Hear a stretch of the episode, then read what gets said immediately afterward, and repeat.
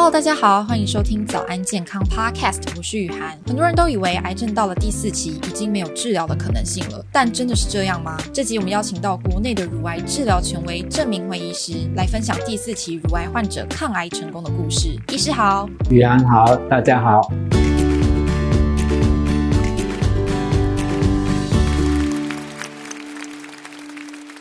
一是台湾的乳癌治愈率其实都算蛮高的，但如果说是拖到第四期，应该多半都是凶多吉少。那你在治疗这么多的病患当中，有没有让你觉得特别振奋人心的案例？对，我们曾经碰过有几例，就是说他不愿意接受西医的这个治疗，他就去用一些偏方，然后敷药，局部敷药，所以导致最后癌症变得越来越大。侵犯到皮肤，甚至呃往下也侵犯到胸大肌，所以变成需要做很大的切除，不然的话，它就是换药非常麻烦，因为这个伤口都一直不会好，而且会发出一些臭味，所以家属在照顾他的时候也会很头痛的。那像这种侵犯到皮肤的，已经是到第四期的乳癌了，那他需要很扩大的把乳房切除，把胸部的皮肤切除，那腋下淋巴结要清除，那术后要做重建，用皮瓣重建或用皮肤来做重建，嗯。伤口好了以后，要做放射治疗跟化学治疗。医师刚才有提到蛮多次重建手术的，那这位患者他是不是也有接受乳房切除的手术？对，他最后还是需要切除乳房，还有胸壁被癌细胞吃到的这个皮肤，所以他的伤口变成要很大，这么这么大，所以需要再补皮或是补皮瓣才有办法让伤口愈合。因为伤口没有愈合，它会发出很多的臭味，然后伤口一照顾换药都不会好，伤口非常疼痛的。所以对病人来讲，如果是到这个已经第四期侵犯到皮肤的时候，反而更痛苦。那医师，你觉得这位患者在接受治疗之后，他的最大的转变会是什么？是让，治疗完了以后，病人觉得说他应该早就来接受正统的西医的这个治疗，那他心情变好了，而且就是家属在照顾他，也不需要再换药，不需要再闻到味道，所以对病人对家属都是非常好的。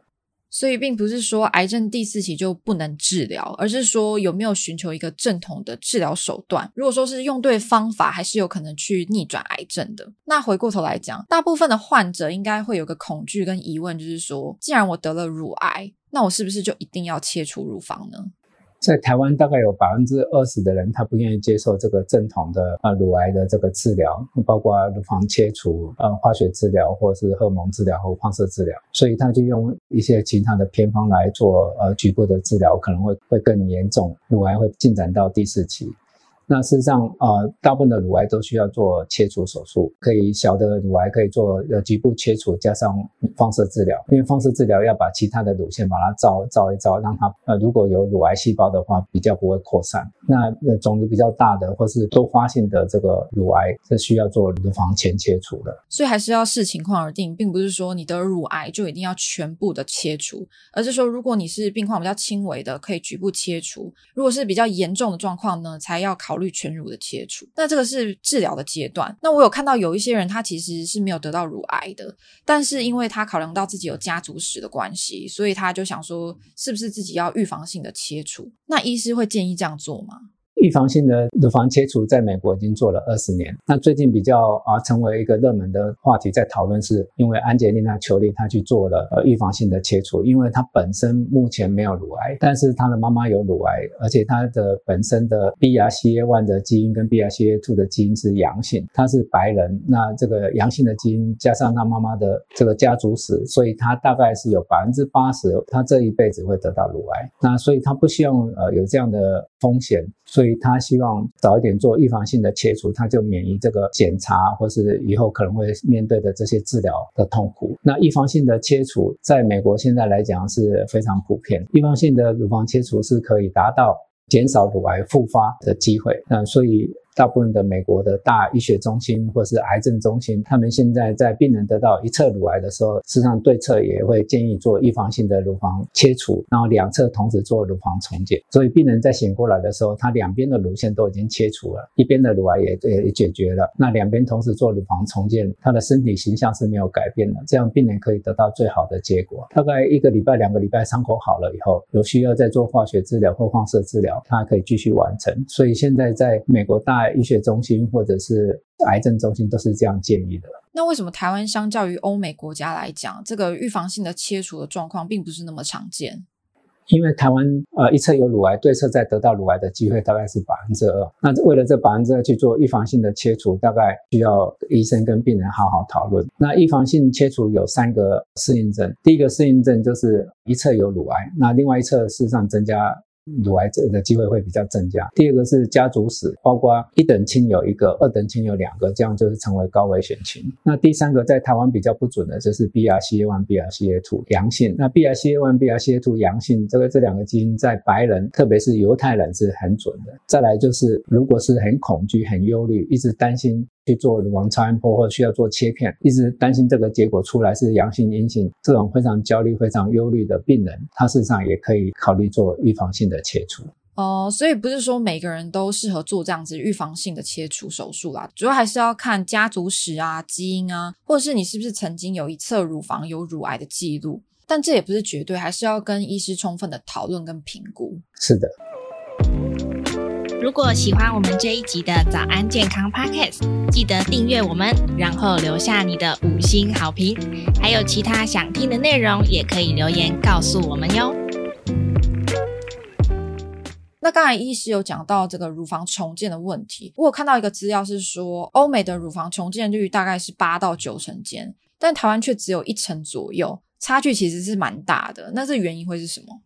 事实上，呃，如果是手指头断掉，不小心意外或是外伤断掉，大部分人都都希望要求医生把它接回去。那手指有十个手指，可是为什么断掉一根手指要把它接起来？因为我们的技术可以，因为保险有给付，手指头断掉不会影响生命危险，可是会影响一些功能跟外观。所以大部分人在手指断掉的时候都要求医生把它接起来。可是女生有两个乳房，那如果一侧有乳癌，为什么切除的时候不会要求重建呢？第一个可能过去在女生比较不会要求那么么多，那在男人大男人主义的呃这种社会，可能就是只要能够活下来就好，其他的不用考虑。但是现在的社会是啊男女平等，而且女生也是。在职场上是非常重要，所以在工作上、运运动上、社交场合，事实上，如果一边没有乳房，对于女生来讲，身体形象的打击非常大，而且会影响这些生活品质。那我们有四分之一的乳癌的患者是达到忧郁症的这个程度，所以有些女生她一边没有乳房，事实上呢，她也不能跟人家讲她一边没有乳房来获得呃人家的一些同情或同理心。对女生来讲，一边切除乳房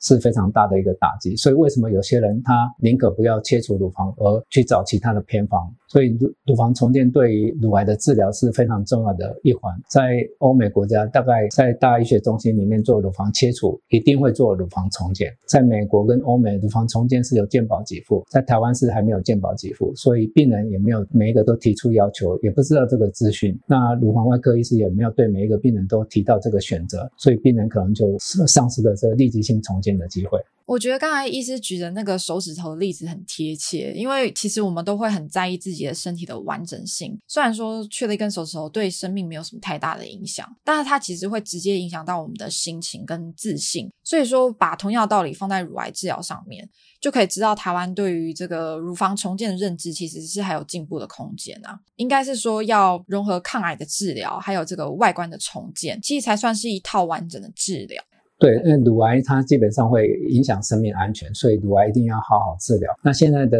呃医学的进步是可以把乳癌治愈，把它控制得很好。所以得到乳癌不用担心，担心身心灵里面，事实上我们不止心理的重建，我们可以把心理的重建都做做好。我们可以移花接木，把肚子的小腹的脂肪整个把它移植到胸部来，然后把动脉静脉接起来，雕刻成跟对侧一样对称，甚至我们还可以把它另外一边也稍微整形一下，让两两边同时都觉得更漂亮。重建的技术不是困难的话，呃，这个是可以啊、每个病人都可以来选择的。对，我们说防癌啊、抗癌啊，不是说今天防癌，明天防。癌就好，而是说要预防一辈子的。那医师在建议这个抗癌结束后，患者有什么样的饮食策略是他们需要特别注意的？